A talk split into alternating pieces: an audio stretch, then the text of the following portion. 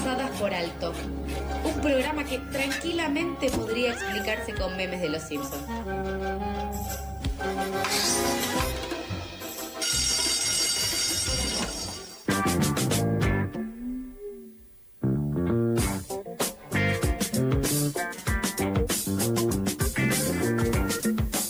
11 horas 54 minutos. eh, escuchábamos la canción del indio, Sofía decía fuera del aire que para ella efectivamente es la mejor canción de amor que ha escrito, por lo menos en su etapa solista, ¿no? Después podemos hacer todo un debate de cuál es la mejor canción de amor, de, de todas las que escribió, pero podríamos estar tal vez todo el tiempo del programa y puede quedar para otra ocasión. Voy a aprovechar para darle la bienvenida a Majo Guano. ¿Qué tal? ¿Cómo estás? Hola, ¿cómo va? Qué raro estar acá en el estudio, Eh, viéndonos las caras. Mal, nos vimos siempre por Meet. Eh, Sí. Majo, para quien no la conoce, eh, forma parte del colectivo Poderosas y eh, hoy viene a hacer su columna que va a estar haciéndola en unos minutos nada más. Vos veniste de, de La Plata, Vine de La Plata, me agarró una congestión terrible de autopista, casi me muero. típico de la autopista. Sí, sí, no sabía que iba a ser tanto. Así que, nada, me, me asusté que pensé que no llegaba, pero llegué. Bien, bien, estás acá, eso es lo importante. Y me contabas que eh, tenés entrada para ir a ver al Fundamentalistas el 11. Sí, que la saqué re de pedo en el laburo el lunes y conseguí y nada, es la primera vez que lo voy a ver. ¿Platea? No, campo. Ah, campo, está bien. Eh, bueno, yo también tengo campo, así que nos veremos ahí, haremos un toque de previa, no sé, eso después lo arreglamos. Espero que no me pase lo mismo que a vos hoy en la autopista. Voy a salir con hay que tiempo con. Voy a salir con tiempo, tipo 3 de la tarde está bien. Una gira desde el viernes, si no. Sí, claro, si no me voy a pasar el fin de la plata, no está nada mal ese plan.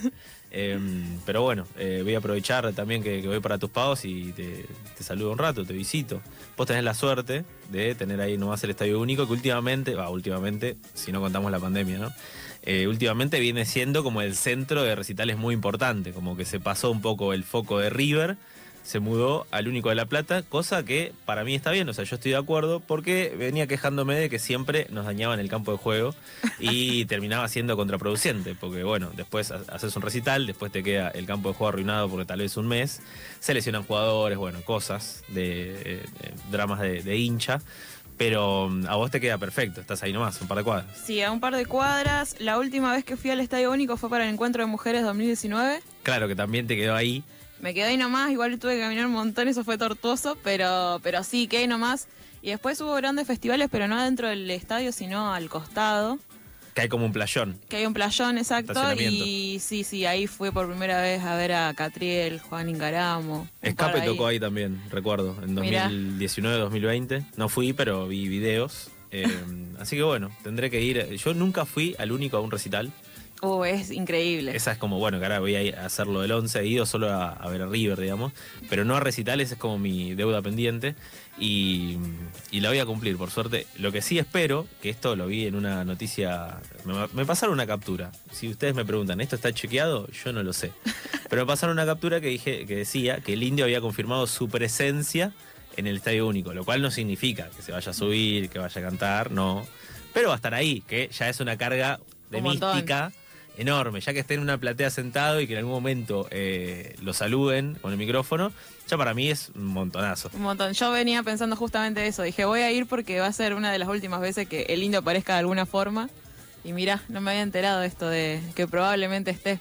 Ahora hay más, más expectativa. Sí, además tenés, eh, digamos, esta como ilusión de que en una de esas le, le pica el bichito y se sube, ¿o Ay, no? Sí, sí, me muero. Ahí me muero, me perdieron para siempre. Eh, pero bueno, eh, lo que tendría eso también de consecuencia es que si aparece una vez, toda la gente va a pensar que va a aparecer siempre y para los siguientes recitales va a ir todo el mundo.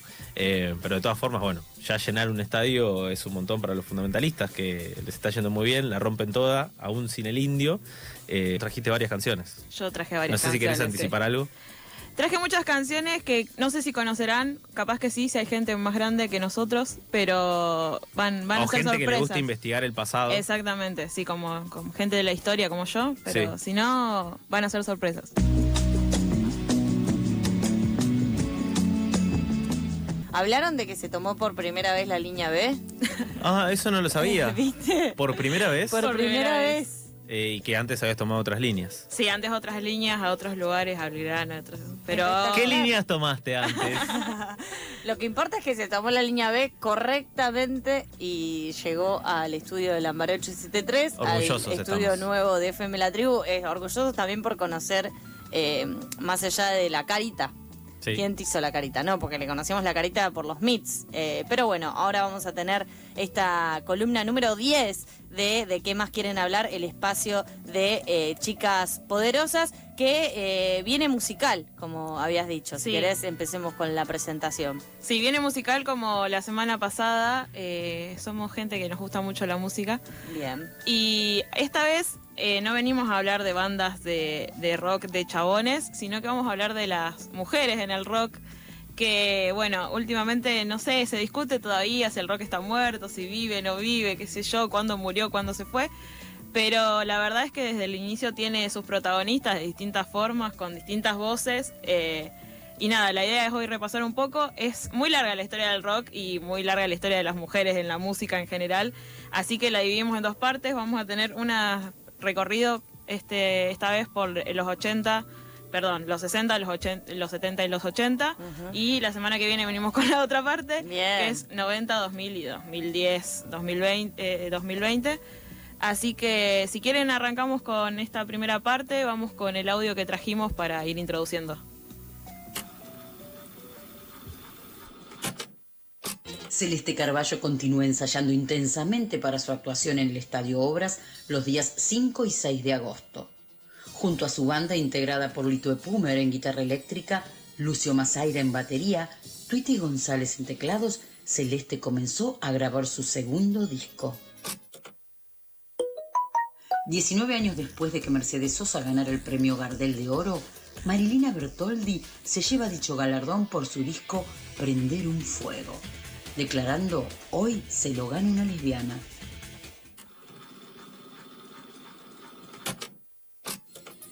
María José Cantilo comenzó a grabar en los estudios del Cielito Records su primer LP. En las sesiones están participando como invitados Luis Millán en armónica y Osvaldo Fatoruso en percusión.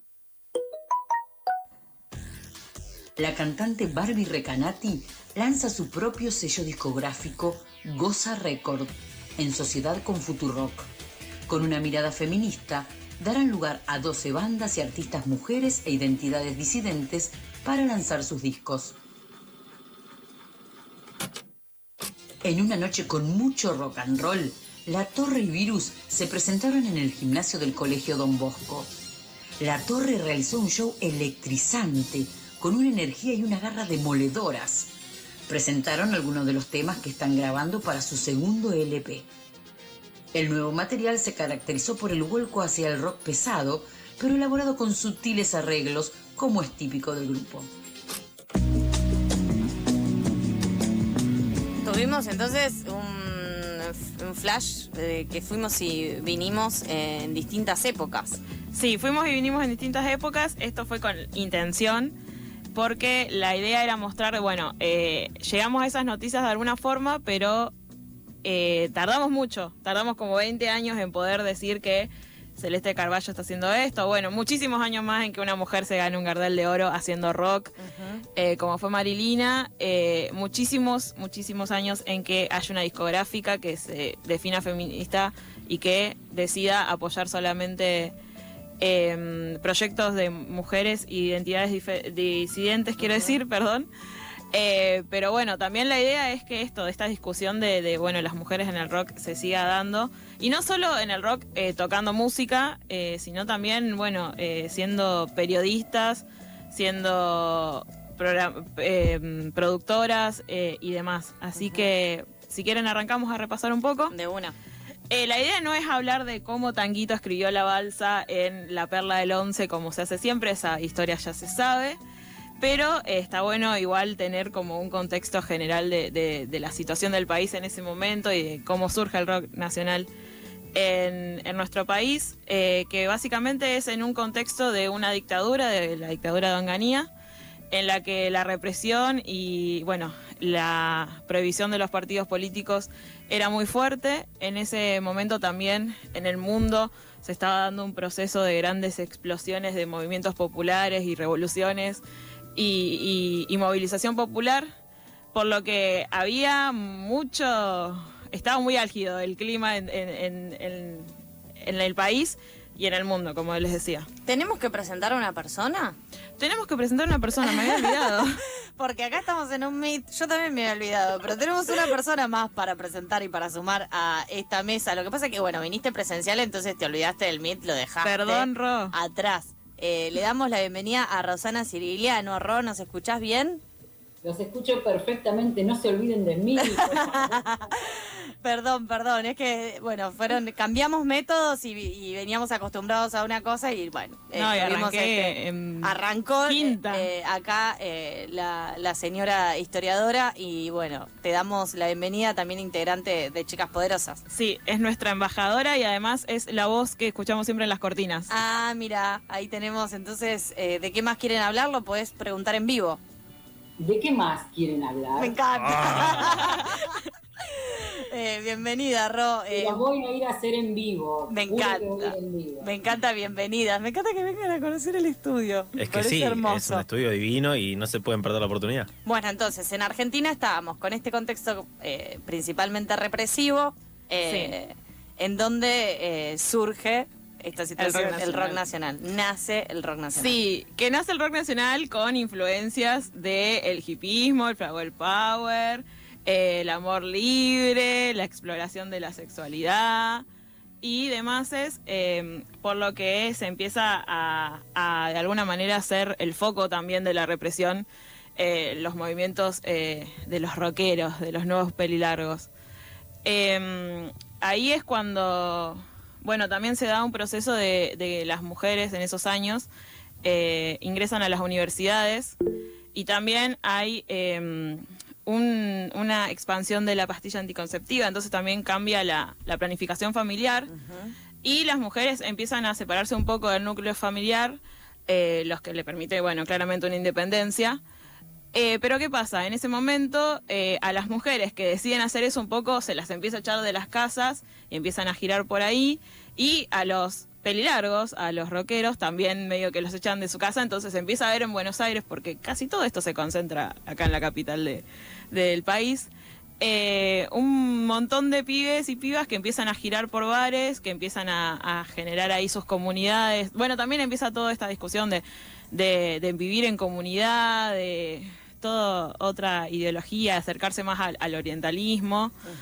Eh, y es ahí, bueno, cuando se va formando todo esta, este circuito del rock. Empezar a tener también otra concepción de familia, ¿viste? Como, bueno, en mi casa Y no otras aceptan, tareas para nos hacer. juntamos entre nosotros. Claro. Exacto. Entonces, en este momento de cuestionamiento de la sociedad, lógicamente eh, se cuestiona la sociedad, pero no se cuestiona el lugar de, de las mujeres. O sea, los chabones no se cuestionaban. A ver, bueno, no tengo que mandar a lavar los platos a mi compañera. No todavía, claro. no todavía. Así que eh, las mujeres en ese momento, en el rock, por lo menos, no ocupan un lugar central, no es que de repente empezamos a ver un montón de minas agarrando instrumentos y, y- y tocando en un escenario. Eh, de hecho, muchas no cantaban sus propias canciones porque no se animaban a escribir, o sea, ya de por sí muy pocas tocaban instrumentos. Y también pienso la, la- el sistema de producción, desde las discográficas hasta los productores, eh, hasta estos mismos chabones que eran los que se iban haciendo este lugar, un ambiente principalmente masculino que hasta el día de hoy, bueno, en cierto punto eh, Lo es. lo es, o se está disputando eso, pero que en esos, en esos inicios era mucho más, más difícil que te aprueben, que, ah, mira, yo escribí esta canción, y bueno, capaz que la escribís vos, la canta un chabón, como pasó durante mucho tiempo, o, eh, bueno, no, canta esta canción que escribió un chabón, ¿no? Exacto, sí.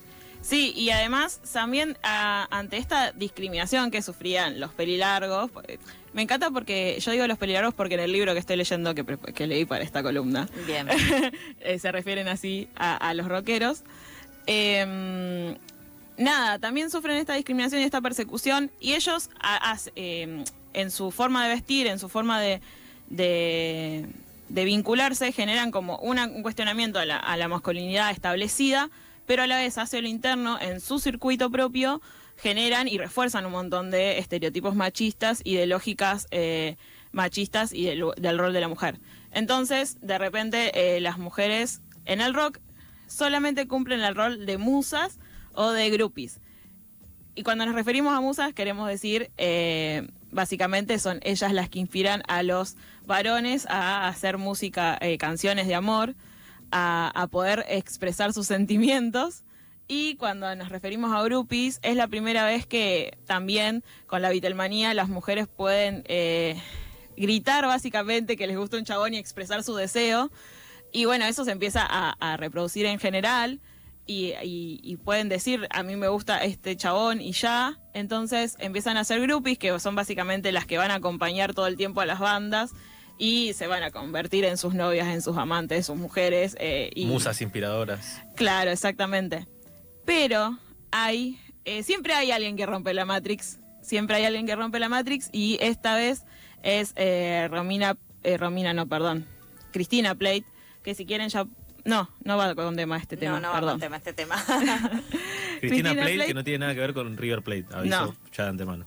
No, no, no. Eh, bueno, eh, Cristina Plate es convocada por Mandioca, que es el primer sello discográfico independiente que produce rock en Argentina. En el 68 es convocada para grabar un simple de dos temas, como en ese momento se hacía, porque no existían los discos de larga duración. Eh, o eran muy caros hacerlos, no me acuerdo. Y em, también es convocada para el lanzamiento de, de, em, del sello en ese momento en un show en donde se mezclan eh, diferentes disciplinas. Porque también, ¿qué pasaba? Las mujeres en ese momento eran las artistas que hacían performance alrededor del escenario. Que justo la otra vez en la columna de Virus estábamos hablando un poco de las perfos. Bueno, al principio del rock and roll están las perfos y después vuelven en los 80. Bien.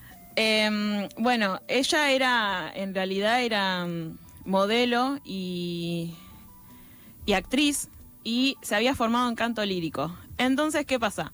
Cuando ella graba y cuando ella se presenta en vivo, eh, su voz no era la misma que el chabón de Manal cantando jugo de tomate frío. Claramente era muy distinto a lo que a lo que sonaba en ese momento y la respuesta del público claramente no es la mejor. Eh, y bastante violentada, si se quiere, por la prensa también. En ese momento se referían a ella como la modelo, la modelo, la modelo, porque bueno, el modelaje... Para eh, encasillarla también. Claro, sí. El modelaje era una profesión vista de mala forma en ese momento. También tenía un programa de radio, Cristina Plate. Mira, Lo estoy googleando en este momento. Modelo, Increíble. actriz, cantante y animadora de un excelente programa de radio. increíble. Eh, hermosa, aparte ella. Sí, sí, sí. Fantástica. No, no busqué demasiado, debo decir, eh, eh, audios de, de ella cantando, pero sí sé que hay, así que les Queda sí, pueden ir a buscarla. Es fantástico cómo canta, porque es canto lírico, imagínense lo que es eso. Eh, pero bueno, ella de repente igual también se tiene, de repente no, el contexto del país lo, lo así, lo, lo obligaba un poco. Se tienen que exiliar con su, con su marido, porque bueno, él había hecho una muestra en el Ditela, creo, y eh, habían escrito Onganía puto, si no me equivoco, y eh, bueno, esa muestra se levanta, persecución, eh, se tienen que exiliar del país. Ella mm, se, se exilia y ahí se le corta la carrera y también un poco ya se había eh, alejado del circuito porque básicamente toda la violencia que había recibido y de hecho se dejó de dedicar a la música después de eso. Pero, pero vienen los 70 y ahí empiezan a aparecer algunas eh, mujeres nuevas. Antes de esto quiero preguntarte, porque está llegando un mensaje de Mailu Benítez, que nos escribe por Instagram, arroba pasadas por alto, que dice, porfa, quiero la data del libro que está leyendo Majo. Bien, el libro es Brilla la luz para ella de Romina Sanelato. Bien. Es fantástico, es de Editorial Marea y viene con una playlist increíble. Hablamos con Romina y hablamos de ese libro. Así que sí, la queremos. Sí. Es un buen libro para recomendar. Buen libro, es largo, pero muy bueno. Bueno, llegan los 70. Llegan los 70 y empiezan a aparecer más mujeres. Eh, ahora sí creo que va con tema de Gabriela. Eh, un poco en contexto, las mujeres no es que llegan al rock así en masa. Llegan algunas y llegan, no porque de repente los rockeros dijeron, ay, vamos a decirles a estas chabonas que son talentosas, graben sus discos, sino que eran las novias de. Ajá. Entonces, Eh, y ellas mismas reconocen el privilegio que tuvieron de haber sido las parejas de ciertos rockeros. Ciertas llaves. Claro. Ciertas puertas. Exactamente, para poder grabar y, y ser escuchadas y tener un lugar distinto. Ya en ese momento había varias revistas de rock que les hacían entrevistas y se escuchaban sus voces, pero también, bueno, obviamente con todo preguntándole, ¿y tu relación con Charlie? ¿Tu relación con tal? Bueno, ¿Y ella con quién? ella era con Edelmiro Morirari, que no sé de qué banda es él. Ahora lo vamos a googlear. Lo vamos a buscar. No le quise prestar demasiada atención a los varones, Bien, entonces bien, bien. los ignoré. Bien. Así que decidí fingir demencia. Sí. Entonces, ella es una de las primeras en los 71, si no me equivoco. Graba su disco en el 72, perdón, pero participa en el 71 en la segunda edición del Rock, rock Bar, que es un gran festival de rock que había en ese momento. Y es la primera vez que una mujer es bien recibida por el público de rockeros. Bien. Ella es increíble, seguramente están escuchando ahí en la cortina la, la- la voz de ella. Muy, muy, muy, muy buenas canciones tiene, eh, búsquenla, búsquenla después también. ¿Querés que escuchemos un ratito eh, la canción y volvemos? No, Bien. no porque no vamos a llegar con el tiempo. Bien, Pero bien. bueno, su primer eh, banda, o sea, la banda que la acompaña en su primer disco, yo les voy a leer los nombres, como para ver si los conocen. A ver. Es Edelmiro Morinari, que era su marido, Y era integrante de Almendra. Almendra, ahí Te está. lo googleé al Bien, bien. Muy bien, ¿no? está, está increíble. Lito Nevia, Bien. Uno que estaba empezando también. Sí, Oscar Moro También otro. y David Lebón. Ah, bueno, buenos amigos, con ayuda de mis amigos, como Así decían los Beatles. está bien. Pero la voz ella. La voz ella, o sea, ella Siendo es ahí la front woman. claro, liderando la, liderando las bandas y ellos en sus recorridos tampoco nombran a estas mujeres. Eso es lo, lo raro. Y lo que hay que reclamarles a estos tipos que siempre entre ellos colaboraron. Claro. Perdón, Charlie, que le estamos dando con un caño Ah, de está género, pero bueno. Yo viene acostumbrado. además, todo mal con los tipos. Veo un tipo y todo mal. Sí, ya está acostumbrada. Bueno, ella venía de. Vamos a contar un poquito sobre ella. Venía de familia de diplomáticos, entonces estuvo girando por todo el mundo. Mucha gente de orígenes bastante acomodados, toda Claro. la de este, de este momento, hay que Es que decirlo también. pensemos, era una car pensémoslo como una carrera, como un Sí. camino que es el camino hacia subirse un escenario, sacar un disco, sacar una canción. Un camino que ya, por ser mujer, se empinaba un poquito.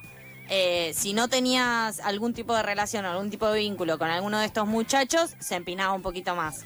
Si encima no tenías los recursos como para poder bancarte la producción con lo caro que era, un poquito más. Entonces, Sí. eh, eran caminos difíciles, bastantes sí. obstáculos. Por eso llegaban tan pocas.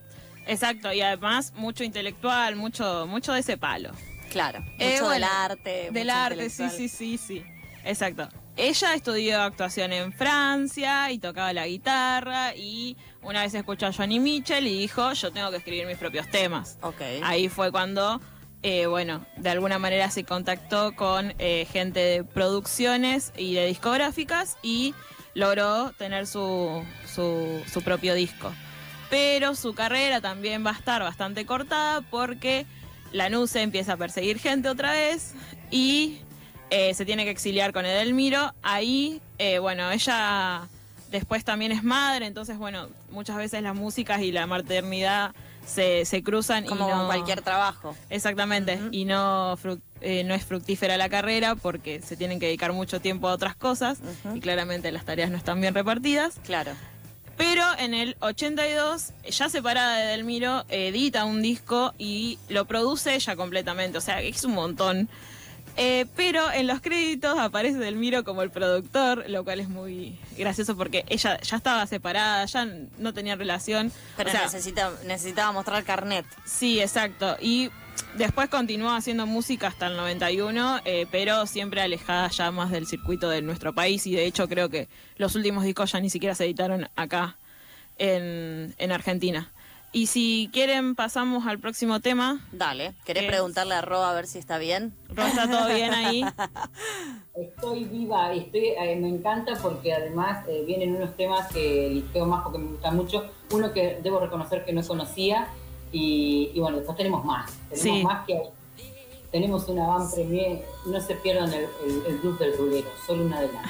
Ahí está, mira, te hace adelanto y venta eh, en el mismo, en la misma columna. No, sí, es la verdad es que el de Gabriela yo lo había conocido, eh, me parece que por este, por el documental de Santolaya, Ah, puede ser. que hablaban un poco, que aparece Celeste Carballo eh, y demás, que también la escuchábamos en el flash informativo del principio, pero hablaban muy poquito del rock, pero cuan- del rock y las mujeres, ¿no? Cuando habla, cuando eh, ap- aparecían, eh, en ese momento me acuerdo de haberme tomado el trabajo de pausar, anotar, guardar en Spotify y el disco de Gabriela lo había escuchado por eso. Bien, piola. Pero era es la, la única que creo que conozco porque ahora la segunda canción que estamos escuchando hago cara de que no tengo ni idea. Eh, ella es Carola, es una chabona que logró también grabar sus discos. Eh, era más blusera ella, también increíble. Pero bueno, hay- no vamos a poder profundizar en todas las que lograron grabar en estos años. Eh, Carola es una de ellas, otra de ellas muy conocida era María Rosa Iorio, o Llorio, no sé cómo se dice el apellido, es con Y, que fue la mujer de Charlie, la mamá de Miguel, el hijo de, de Ah, Charlie. ahí va. Eh, ahí, obviamente, los primeros discos de ella, ella colaboró mucho con Charlie, Charlie colaboró mucho con ella, pero también en un momento ellos se separaron, ella empieza a salir con Lito Nevia, si no me equivoco, y ahí Claro, medio que la sí, tema de, los amigos. Exacto. Un poco de China Suárez la tilda. Sí, sí. O sea, pero bueno, en ese momento. O de- o Yo diría más Yoko bueno. Ono. Me Sí, gustan claro. los chismes, los chismes del rock. Los ¿no? chismes del Sí, momento. Sí. y le dicen que traicionó al ídolo que era Charlie García ya en ese momento, así que bueno. Bueno, son amigos medio- ellos que hablen entre ellos. Claro. Claro, ella no tiene nada que ver. No y también logra grabar un disco Mirta de, de Filpo, que era la compañera de Vitale, Lito Vitale, si no me equivoco. Puede ser. Pero bueno, ellas.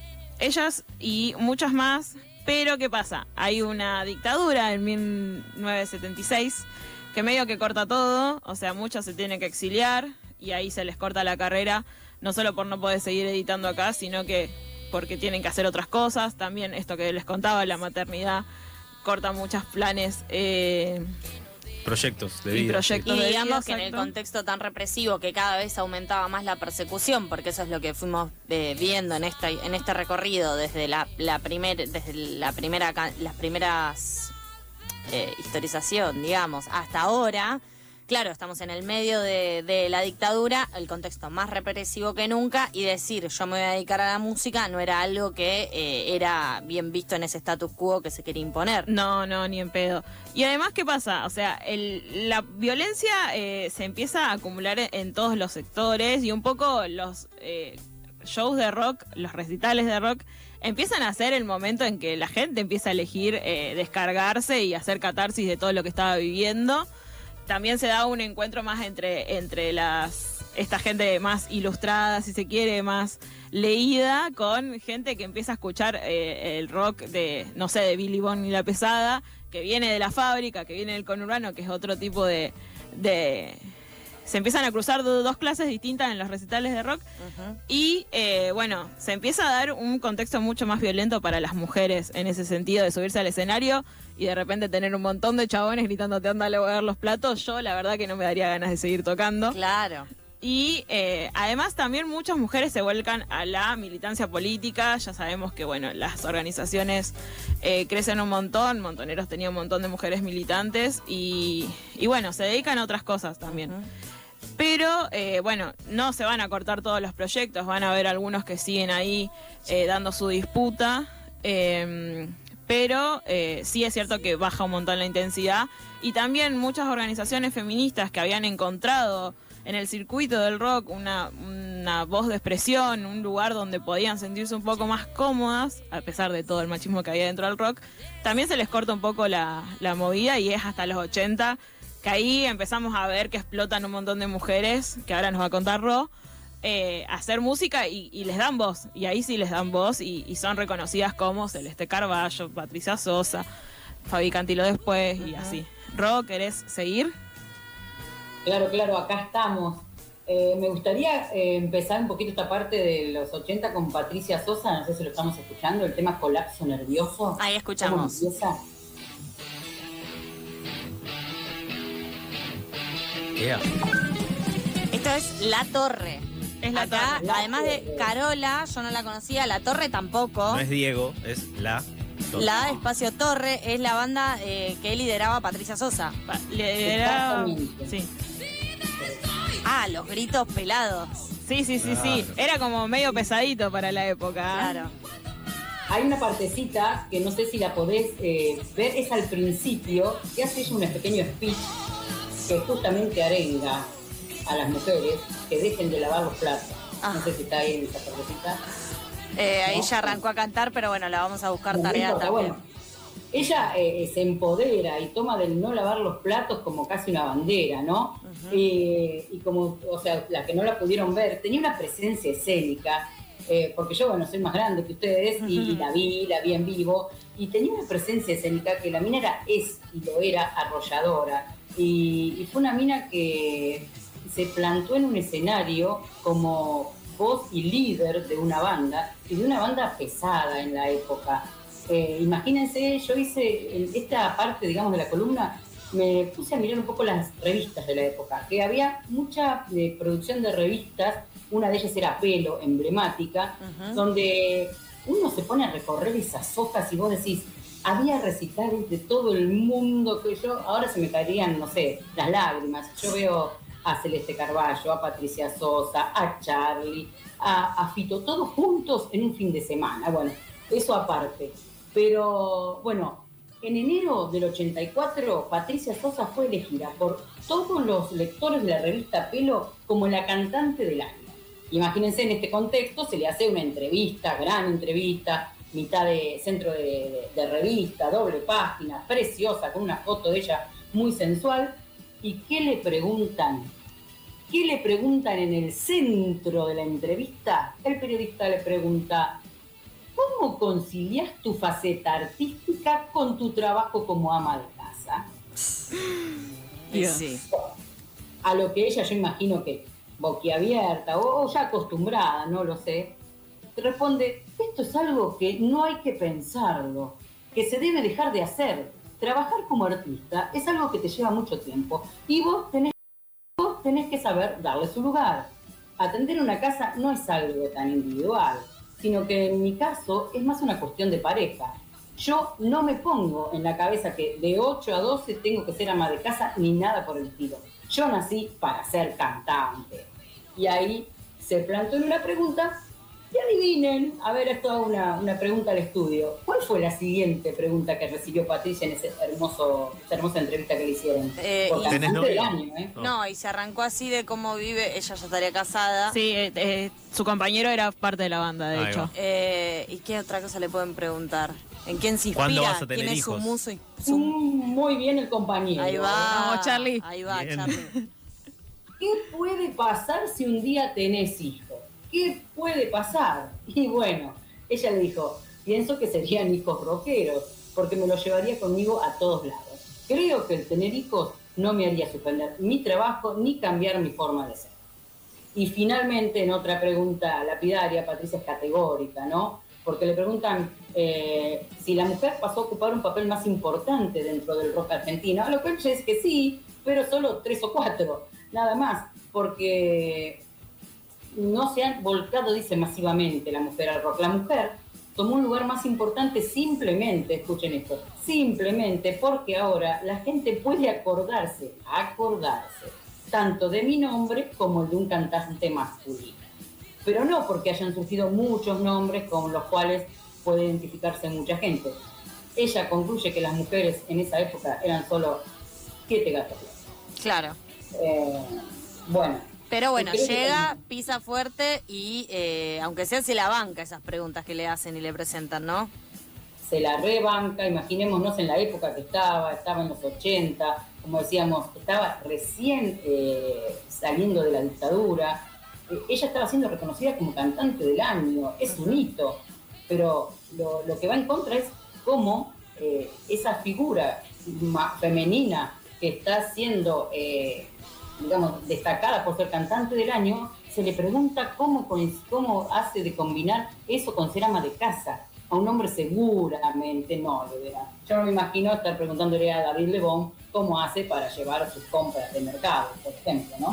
Claro. ¿Y la siguiente que tenemos para escuchar cuál es? La siguiente, eh, ah, este era el pedacito de tema que les quería hacer escuchar, eh, que se llama Blues del Rulero, A ver. por María José Cantilo. Escuchen un pedacito, esta vez.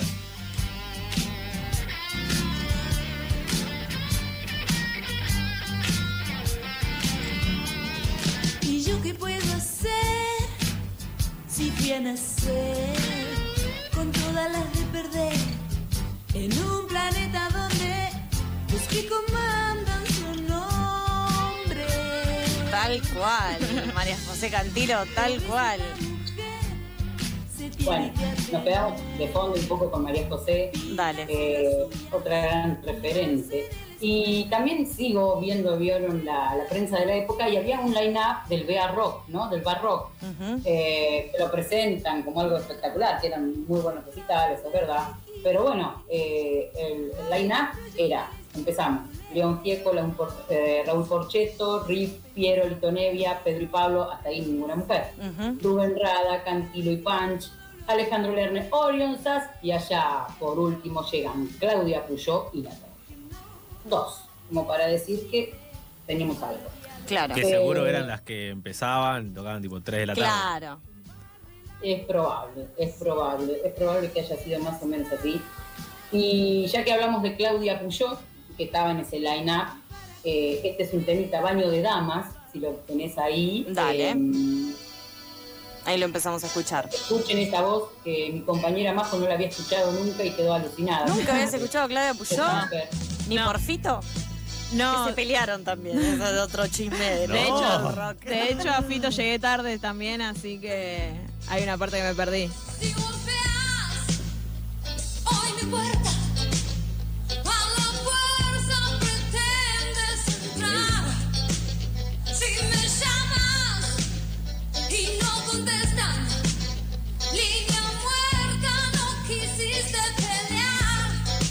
Bueno, seguimos porque si no vamos a quedarnos hasta las 12 de la noche, pero porque da gusto escuchar estas mujeres, estas voces, además eran voces frescas, porque quieras o no, la, la voz del, del cantante va cambiando, y escucharlo en sus orígenes es escucharlo en su frescura, en, en su beta artística, como más, más, me sale más salvaje de alguna manera. A mí me gustaría eh, gritar como Claudia Puyó. No, sí. Como que sería un sueño de los que tengo es, es poder pegar un gritazo eh, como Claudia Puyó. Sería fantástico. Sería fantástico. Perdón, eh, Eh, Ro, te yo creo interrumpí. que podés, si lo entrenás. tu ¿Vos decís voz, que si lo sí, entreno? una buena voz tenés. Bueno, vamos a ver si me sale de acá ahora en más. Voy a empezar a entrenar eh, para gritar como Claudia Puyó. Y nos seguías contando, sí, cómo Sí. es el inicio quizás de, de una frescura, también lo que eran las grabaciones en ese momento eh, y demás. Pero bueno, la potencia de la voz de Claudia en este caso se- ya se sentía desde el inicio de su carrera. Sí, ella en, una, también en una entrevista en la revista Pelo, también del año 83, ella dice que, bueno, obviamente ella cantaba desde, casi desde nena, eh, pero que empezó a tener bandas a partir de los 15 años, ¿no? Y en este momento, en el 83, donde ella todavía era muy joven, eh, estaba eh, en el contexto de sacar su primer disco. Eh, y en este contexto también tiene una opinión sobre las músicas argentinas, ¿no? Las mujeres. Ella dice que mm, es más complicado siendo mujer, dice, porque el mundo es más difícil siendo mujer. Siendo mujer es difícil todo y te cuesta más demostrar, demostrar que sos un buen, es mucho lo que dicen, ser un buen músico. Hasta ella se nombra en, en masculino. No dice ser una buena música, ser un buen músico. Hasta que vos, dice, le demostrás al mundo que sos buena en lo que haces, te cuesta una barbaridad. Además, te tenés que bancar a todos los que te quieren levantar. Bueno, Ay, eso también pesado. lo había- No, y además, eh, algo que pasa mucho y que lo dicen todas las músicas de ese momento es. eh, me, te- me corregían todo el tiempo. Me, me explicaban cómo tenía que tocar la guitarra, me explicaban cómo tenía que cantar y era como, dale. Claro, se siguen sumando obstáculos a esta carrera de, de obstáculos en la carrera musical de las mujeres en el rock. Sí, había que pasar examen todo el tiempo. Claro. Eso también lo decía Patricia Sosa, dice que era como una costumbre que cuando bajaba del escenario le tocaban el traste. Bueno, Ay, ella no, qué obviamente sí, se paraban, pero bueno, había que tener eh, los ovarios para pararse y, y plantarse frente a determinados popes, ¿no? Eh, bueno, y ahora nos vamos un poco más allá. Uno cree que es la música divertida, alegre, de fiesta, del trencito del carnaval carioca, porque ¿quién no escuchó a las viudas e hijas de Rock and Roll? Pero estas viudas e hijas de Rock and Roll tienen una historia también que nació en esta época y son unas grandes también luchadoras y, sentaron un precedente en este tipo de, música, porque ellos también eh, vinieron muy de abajo, eh, y cuando yo tomé esta entrevista que ya te hicieron, cuando ya estaban triunfando, en el 86, ellas ya habían hecho un Luna Park, estaban armando su segundo disco y estaban en su mega explosión de fama. Eh, y ellas de su viaje a Estados Unidos, que, que, venían, decían que lo que más les había atrapado era su vestuario, porque ellas eran emblemáticas en su vestuario. Sí, eran unas mostras hermosas. Estaba Mabe Díaz, María Gabriela de Pumer, que también Crack. en ese momento eh, estaba con eh, Charlie, que estaba con Charlie eh, haciendo música Claro, al tocando. menos. Celeste Carballo, no, Celeste Carballo no, eh, me, la, No, me, no. me la mezclé. Pero bueno, Mavi Díaz, eh, María Gabriela de Pumer y me faltan dos más, que no, no Bueno. las tengo acá. Que no nos acordamos. Andrea Álvarez. En la, segunda, en la segunda versión traemos la, la- la conformación completa, porque Dale. la verdad, Sí, hay que repasar una- la historia de ellas. Unas grosas, y mm, en una de las preguntas que le hacían era eh, si le molestaba que los músicos las criticaran, porque dicen que eran muy criticadas por los músicos. Y a lo que ella contesta, dice, mi viejo a veces me decía que explicar la música o la intención de la música es como hablarle a cada uno en el oído. Y eso no se puede hacer, claro. Tampoco estamos acostumbrados a que un grupo de minas tenga éxito.